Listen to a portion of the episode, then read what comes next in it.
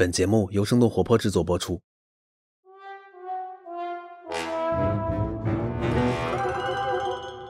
Hello，家人们、老铁们，很高兴在节目里见到你，真不错，真不错。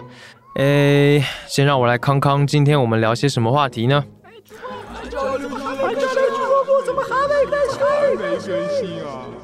嗯？你问为什么第二季的反潮流俱乐部拖了这么久？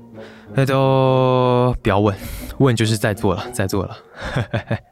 嗨，真的，我觉得有些催更的朋友真的太可怕了，太可怕。不像我，我只会心疼主播哥哥。啊，这段话真的说的太尴尬了，我的脚趾头都快要抠出北京一套三室一厅的房子了。赶紧开始今天的节目吧！呜呼，起飞！这里是 FCL 俱乐部，我是节目的 ZB 十一，欢迎你的 ST。不知道你有没有发现，刚才那段超级尴尬的开场，用了很多的梗或者说流行语。不管你是在群聊里，在视频的弹幕里，在各个评论区里，甚至是现实生活中的对谈当中呢，真的到处都可以听到或看到有人在玩梗，或者说在说网络流行语。好像不用流行梗，大家就都不会说话了。加油，奥利给！我大意了啊，没有闪。男生想哭在这里。你说这句话，你在凭空想象，你在凭空捏造。我之前看过一份报道，说现在年轻人因为玩梗用流行语太多了，所以得了一种叫做文字失语的病。什么意思呢？就是语言贫乏，词汇量减少，表达能力弱化，尤其无法进行逻辑完整、复杂长篇的表达。早在二零一九年呢，中国青年报社就对两千零二名的青年人做了调查，结果显示有百分之七十六点五的人感觉自己的语言越来越贫乏了。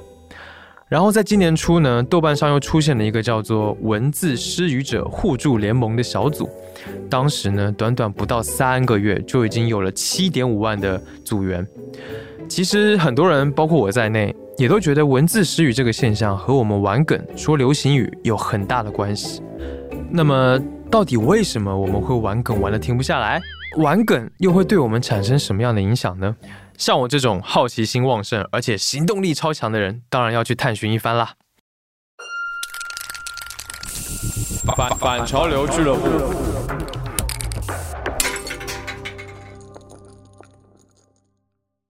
我找了很多相关的研究报道或者是论文啊什么的来看，结果我发现这个事情没有那么简单，它可能牵涉到了传播学、语言学。心理学，甚至是神经科学等等的学科。除此之外呢，也和互联网的发展有很大的关系。我看的东西越来越多，越来越学术，我感觉自己掉到了一个大坑里面，整个人都快要裂开了。所以，我想找一些人来聊聊这个事情。有的人觉得说梗就是一个笑点。也有把它跟天津的那个，就是相声里面的那个哏，捧哏逗哏的哏，就是跟那个哏联系在一起。小马是语言学博士的在读学生，他不仅懂学术，也懂年轻人的文化。我打了电话给他，聊一聊在语言学中梗到底是什么。呃，就有人说这个梗可能是从这个梗演变而来的，但是呢，它又不完全一样，因为它已经不仅仅是一个笑点。它可能更多是像一些记忆点的集合，然后呢，用到互联网上之后呢，就是越多的人去用它，那就可能流行的范围就更广。但它跟相声可能还有一点点联系，就是说这个梗它有一点点像，就有一些搞笑的梗，它更像是相声中的那个包袱，好像有那么一点重合，就逗得人笑了，那包袱就响了。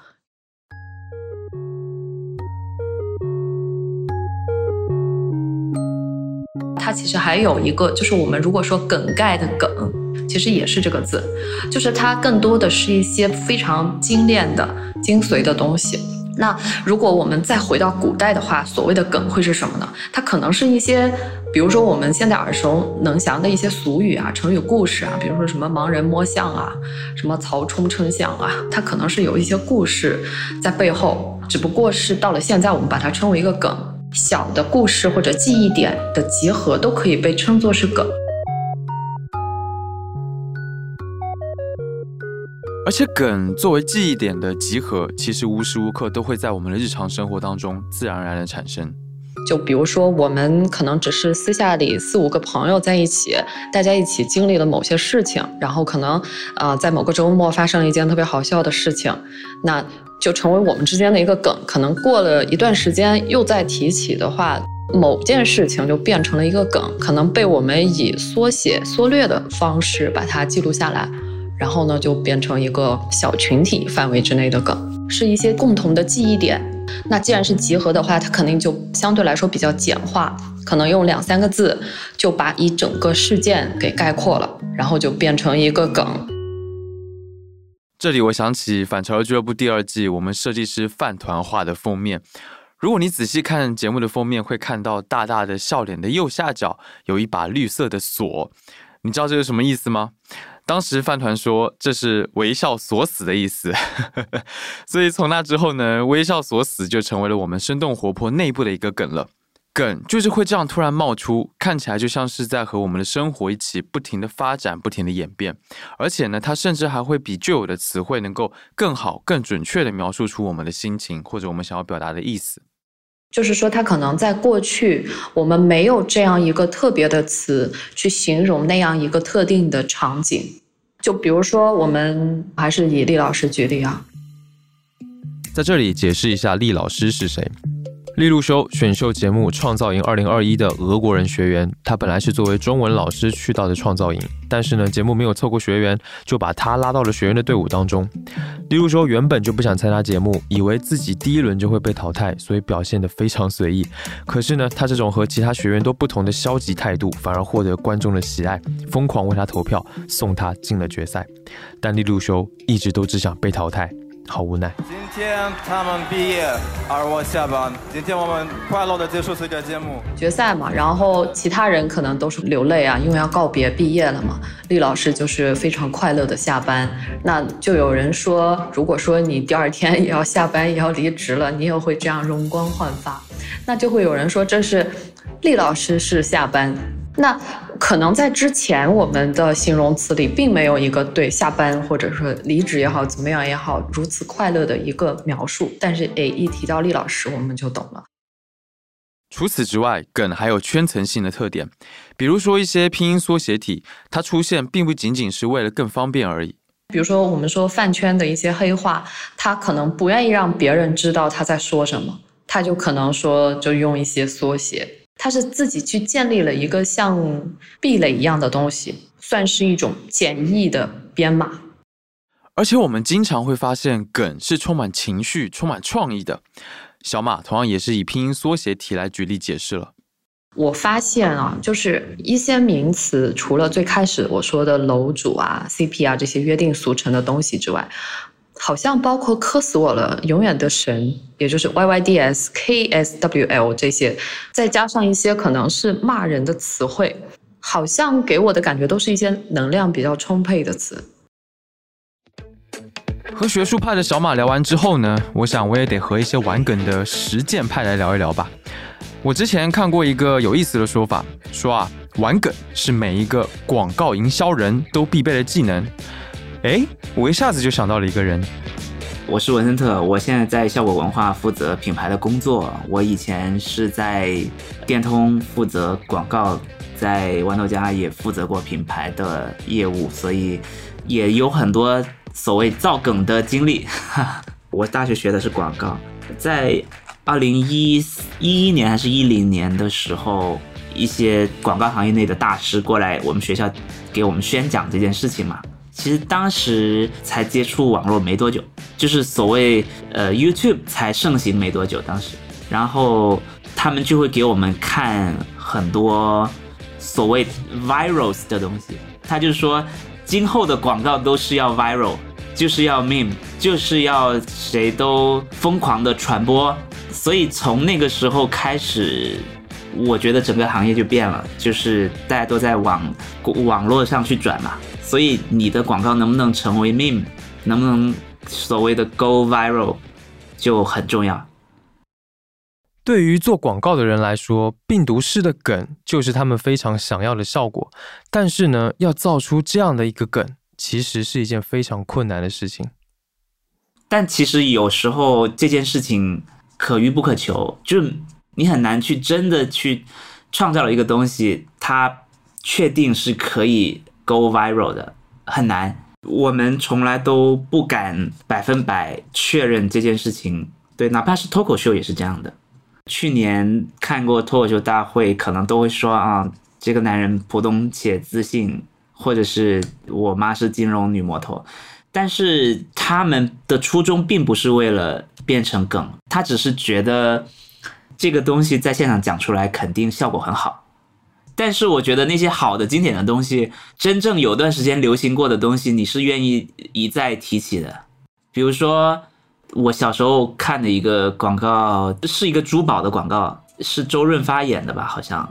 不在乎天长地久，不在乎天长地久，只在乎曾经拥有。曾经拥有因这是很久的之前的广告了，在广东地区，其实那段时间是大家都在就嘴里面总会提这么一句，觉得哇这句话讲的好好啊，但是它确实又代表了一种态度嘛，它代表你其实很珍惜那一刻，珍惜当下，其他都不重要。可呃，我自己的解读是这样，我现在最大的感受就是，我们精心去奔着造梗这个方向去的话，就很难造。你如果奔着这件事情真的说中了你心里话，它还有可能。就是如果我奔着端奔着呃 Y Y D S 这个方向去，我觉得我造不出来的。但是如果如果我奔着不在乎天长地久，只在乎曾经拥有去做，我觉得是有可能的，因为大家会天然帮你去传播。我可以举一个例子，就是我在二零一六年的时候，我们当时有有段时间很忙。然后我们要做策划，然后然后去做执行嘛。我是第一次跟程序员合作，完全不知道这件事情的难度有多大。反正我那天那个上线的时候，我们是基本上通宵了两天才完成的，那个感觉就很痛苦。我当时就在网上发了一段话，叫做“策划一时爽，执行火葬场”，然后在网上就火了。但是我并没有奔着这个所谓造梗这件事情去。我真的是有感而发。尽管做广告或者做脱口秀都非常需要造梗，但是呢，文森特反而是不喜欢用梗来进行表达的人。我问他觉不觉得所谓的文字失语和玩梗有关？用太多就是会让你失语，因为它是个抽象的，它是概括的，它不具体的。比如说，你看到一个很厉害的人在跳水，然后没有激起一点水花，很厉害，完美。你可能会心里面有很打动你自己的表达，弧度太美了，然后水面这么平静，然后它就这样潜进水底了。你可能会有很多这样的表达，有很多属于你个人的表达，现在都变成 Y Y D S 了。那我觉得这样是不好的，我不想看到满屏的 Y Y D S，我想看每个人自己的表达。国内有个作家叫苗伟。他有讲过一件事情，是他尽量不用成语去描述他想说的故事，他想表达更多的细节，但是成语没有细节，他想让你更全面的知道在那天那个时间谁发生了什么事情，他看到了什么，那个东西的材质是什么，表面是怎么样，他的感受是怎么样。但是如果你只说一个成语的话，就概括性的就说完了，你你不会给读者。一个完全新的一个故事，你只是又把一个大家知道的东西说了一遍，所以他尽量不这么用。那我会觉得这些网络流行语，它会让你慢慢的省略掉很多你本来应该告诉别人的细节。我觉得我是认可流行语和成语的效率这件事情的。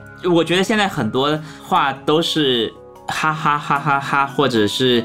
二三三三三都行，就方便就好了。我我快速说说就行了。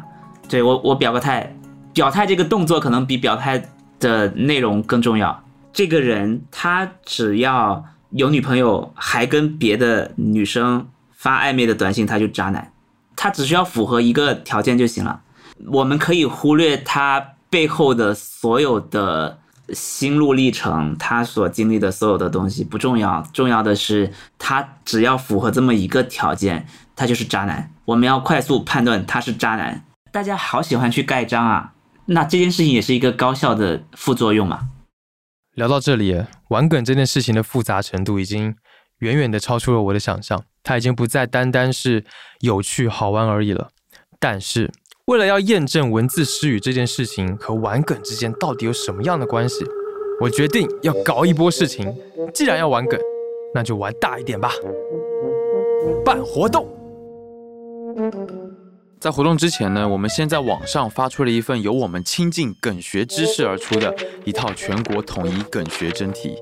在整体里面呢，我们邀请大家来参加活动，最终收到了有效的答卷一千零二十四份，再从中挑选出分数高的人来进行筛选，最后有九个人在北京的朋友参加了这一次的活动。大家好，我是十一，欢迎大家今天过来，希望你们大家玩得开心。欢迎欢迎。我们在活动里设计了一些其实并不严谨也不科学的小实验来让大家做，当然了，实验的内容和目的也是对他们保密的。我们希望大家的表现都能够符合我们的预测。首先呢，我们把他们分成了 A、B 两组，分开在不同的房间里面做第一个实验，就是相互讨论新闻。我们呢准备了两段新闻，先放给他们听，分别是熟鸡蛋反身，还有前一段时间很热闹的选秀综艺打头倒奶事件。接着 A 组的人在临时拉了群里面打字讨论，表达他们的看法还有感受，但是呢一定要带梗。B 组呢就很正常的来进行讨论就可以了。做完这个实验，我们发现 A 组和 B 组的讨论真的非常的不一样。那 A 组的人呢，就用了很多的梗来聊这两段新闻，比如说熟鸡蛋反身的新闻，他们是这么说的：遇事不决量子力学，反正就我遇事不决量子力学，我直呼好家伙！你自己听听有多荒谬，你自己听听有多多荒谬，你怎么敢的呀？喜提沙雕热搜第一名，喜提沙雕热搜第一名。然后打头倒奶事件，他们则是说：大哥听完都跳楼了。波士顿听了直呼内行。有一说一，小孩还是好好上学吧。吃瓜吃到自己家，是真的。不要在垃圾桶里找爱豆。B 组的人呢，没有非要玩梗的限制，所以他们在讨论熟鸡蛋反身的新闻的时候，聊到了学术道德的践踏，呃，把学术作为自己获取名利的工具的这样的评论。像熟鸡蛋它反生这件事情，搁在任何一个正常人眼里都是不可能的嘛。就是，但是他是如何说服自己？我觉得就是两点吧。第一就是还是对学术道德或者学术伦理的践踏。大家都如果有常识的话，都会知道这是一个不可能的东西。对，而且他也就是经常有出版社或者是学术的编委去愿意把它出版。再有一个还有就是人可以把学术作为自己获取名利的工具。那在讨论打头到奶的新闻的时候，他们甚至推理起了整个事情的幕后情况。首先，这件事情肯定是一个站子做的，绝对不是个人行为。如果站着做的话，嗯，同时他们也聊到爱奇艺的价值观导向的问题，哈，甚至还说到了娱乐事件从根本上来说都是资本在博弈这样子的一个情况。还是就是爱奇艺，就是这档节目它的这个价值观的导向就有问题。就是粉丝经济虽然说呃无可厚非吧，但是用这种非常不理性的购物方式来引导，就是娱乐事件，因为我觉得它最后其实根上其实都是资本在博弈。但你说根上这个东西到底是谁在发酵这个东西，我觉得不一定。你看鹅，我想对比两组人的讨论，这个不同确实就很明显了。A 组的同学呢，在后续的讨论中很快意识到，我觉得如果单纯的视角和发泄情绪是达到了，但是讨论事情没有达到。在讨论事情的时候玩梗是有问题的，因为用梗来表达更多的是在发泄情绪，而不是在讨论事情本身。用梗的话，根本很难把一件事情去聊深入。嘿嘿，第一个实验还算挺顺利的，基本符合我原本的预测。接着呢是第二个实验，看图说话。我们让每一个人呢独自进入房间里面，然后看着我们挑选的图，来对这一张图片做任何的描述，没有限制。有了第一个实验的成果，我觉得这个实验应该会和我想的一样顺利吧。这张图片呢，你可以在我们的 show notes 当中看到，你可以边听边看。嗯，我本来以为大家应该很难做出描述，或者会用一些梗来说话，但是居然和我想的又不一样。然后那个水牛的左边是一个黑黑的动物，然后黑黑的动物旁边是一头花豹，它的眼睛瞪得像铜铃。中世纪，然后西欧的一个背景。然后这一块呢，给我的感觉就像是人类以一个新生儿的姿态，然后去降生了，然后和动物在动物中间，然后诞生，然后慢慢慢慢去成长，这是一个主画面这块儿。右边这块比较大的部分，感觉和那边是割裂开的，这边就像一个想象当中的一个世界，并不是真实的。这些在梗学真题当中获得高分的人，理应来说应该是玩梗的专业户，对吧？但是呢，他们在这个实验当中呢，一个玩梗的都没有，而且也没有什么文字失语的现象，表达能力都很正常，甚至很好。做完这两个实验之后，我们大家又聚在了一起，讨论起了各自的想法。这个也是很有意思的一点，是我之前没有想到的，因为高分玩家他们有挺多人其实是跟我们讲平时是不玩梗的。对，就是线上线下不太一样，就是知道这个梗是什么意思，但是平时不会用这个。用梗只是说在网络上面营造了自己一种形象吧，就跟现实生活中自己肯定还是不一样的。但是如果说用现在这些梗，更多的其实更多的是表达是一种情绪词。你如果说你要想说观点的话，再往下深的话，我觉得你没有办法是用网络的这些梗去继续阐述下去的。可能真正在用梗去说话的人，他们也并不会进行到第二步，因为大家在网上就是宣泄情绪的，相对的会多一点。我是这么理这么认为的吧。还有人说，用梗表达有效率高的好处，但同时也有一些坏处。然后我我补充一点，第一个它是语言经济化，就是你可以用很短的几个字母来表达出更丰富的意思，这是它好的一面，就可以让沟通非常高效。但其实它不好的一面就是使你的整个思维过程或者语言习惯程式化或者是刻板化，就是你本来可以表达出非常丰富和生动的鲜活的内容，但是你用梗的话却只能展现出来很少很单薄的内容。所以说，其实是对我觉得对我们的语言能力或者表达能力是有一个削弱的负面影响。语言能力没有在梗受到影响之前，比如说你看到晚霞，你就可以或许说，呃，落霞与不如齐飞，就这样。但如果你用了梗之后，就直接说永远的神，就感觉就是一下子这个这个意思就下来了。一句卧槽，对，或者就只会说一句卧槽。我觉得这个梗它就像一种总结性发言，就是给他一个盖棺论定的一个判断，这样的话就使这个对话无法进行下去。然后语用学的话里面有一个 CP 原则，就是写作性原则。里面提到，就是一方要呈现足够多的信息，才能让这个对话进行下去。因为用梗的话，就一句 YDS 就没有什么信息，所以他就无法让另一方去延续这段对话，所以就会使这个对话中断。嗯，不过马上就有人产生了质疑。可是我觉得我们在日常沟通中，并没有那么多对话是需要有意义的。大多数时候，我们都是在说废话，或者想抒发一种我的情绪。而真正需要我去动心思，我去和对方有交流的时候，往往是面对面的沟通，或者说是一些正事儿。那这种时候的话，那谁会去玩梗？互联网社会进入了一个全民造句时代，这个是以前是没有的，所以语言创新空前活跃。黄安静是刊物《咬文嚼字》的现任主编。那这本刊物是目前全国唯一一本以纠错为特色的语文应用刊物。我想起我和黄安静主编聊的时候，我问他是不是玩梗或者说流行语会导致文字失语的现象，这是他的回答。所以呢，就是说呢，它应该是大大推动了语言的发展，而不是对语言的冒犯。实际上，你这种观点是有的。哎，说的是这个现在网上的这些新梗啊，对传统语言文字是一种冒犯。实际上不能这样讲，可能冒犯的有少部分。哎，比如说不符合汉语规范的，还有不文明的这些东西。哎，还有表意不明确的这些东西，是吧？它可能对汉语有伤害。但是总体上，总体上就是说这些新梗，它的积极意义是大于消极意义的。就是说。在社会上好像有这么个观点，说网络时代的语言匮乏，有这个观点。但是我可说这个观点是个伪命题，根本不存在。如果词汇库，我们把词汇库它的总量是吧？啊，词汇库有一个量，那么网络用语出现之后，应该是让词汇库的量增加了，怎么会是让它减少了呢？哎，应该表达只会更加丰富多彩，怎么会越来越贫乏呢？应该逻辑上好像也讲不通啊。但是你仔细分析，你不难发现，就是说，持网络时代的语言匮乏论的这些人，他实际上他抱的是一种保守主义语言观，他们对网络用语基本上是持排斥态度的。就是如果对那些人，就是不把网络用语当成语言的这些人，一种持保守主义语言观的一种人。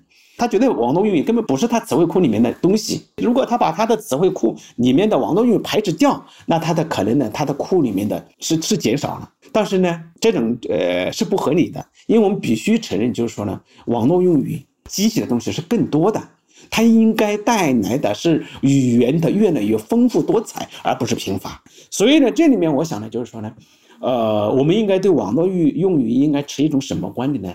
不要持一种保守主义语言观，要持历史唯物主义语言观。我觉得啊，应该用开放包容的态度看待网络用语。来参加活动的朋友们呢，也有类似的乐观。我觉得梗这个东西，它其实是富含很多创意和创造力的。因为我每次看到那些什么，就是当我知道说大家用简写这个东西来沟通的时候，我觉得哇了不起。就是我觉得，就现在的年轻人，他会时不时的就给你迭代一批新的梗或者新的一些网络用语。我觉得这个东西是很有时代印记，加上很有创造力。我觉得是一个很了不起的事情。就是取决于你怎么看这个事儿，或者你怎么玩这个事儿。我觉得梗本身其实没有什么特别，你说它正确啊，或者是值得你去批判的。我觉得梗这个东西还是挺挺酷的，这么一件事儿。对。嗯，我觉得生活在互联网时代，然后有一些社恐特征的人，可能有时候需要用一些梗帮助你表达，或者是达到你期望的表达效果。但是在这个过程中，我希望自己能警惕，不要丧失呃原来正常的或者是严肃的思考和表达能力。嗯，我觉得玩梗。它说白了，其实就是一种表达的形式而已。我觉得大家不用特别的去提防，或者说是在意这件事情，就放心的玩梗吧，少年们。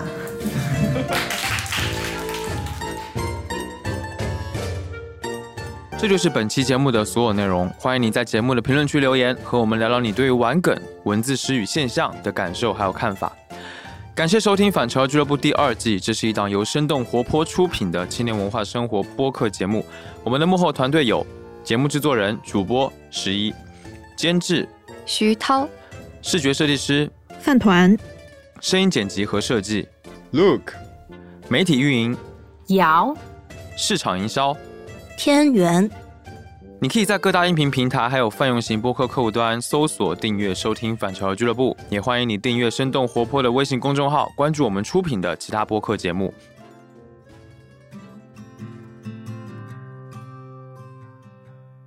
同时，我们也正在进行下级招聘，岗位有节目制作人、内容研究员、内容营销经理、业务拓展和合作管理总监或者经理，以及声音设计师。工作地点都在北京。如果你对生动活泼感兴趣，并且有意向加入，请在生动活泼的微信公众号上回复暗号“入场券”，查看详细信息。另外，要特别感谢给予本期节目支持的所有嘉宾，分别是小马、黄安静、文森特、图卡、罗涵、贝子、佳琪、小王、温伯恩、任翔宇、小阿白，还有可人和。没有他们，就没有这一期节目。我是充满好奇心的行动派主播十一。我们下次见。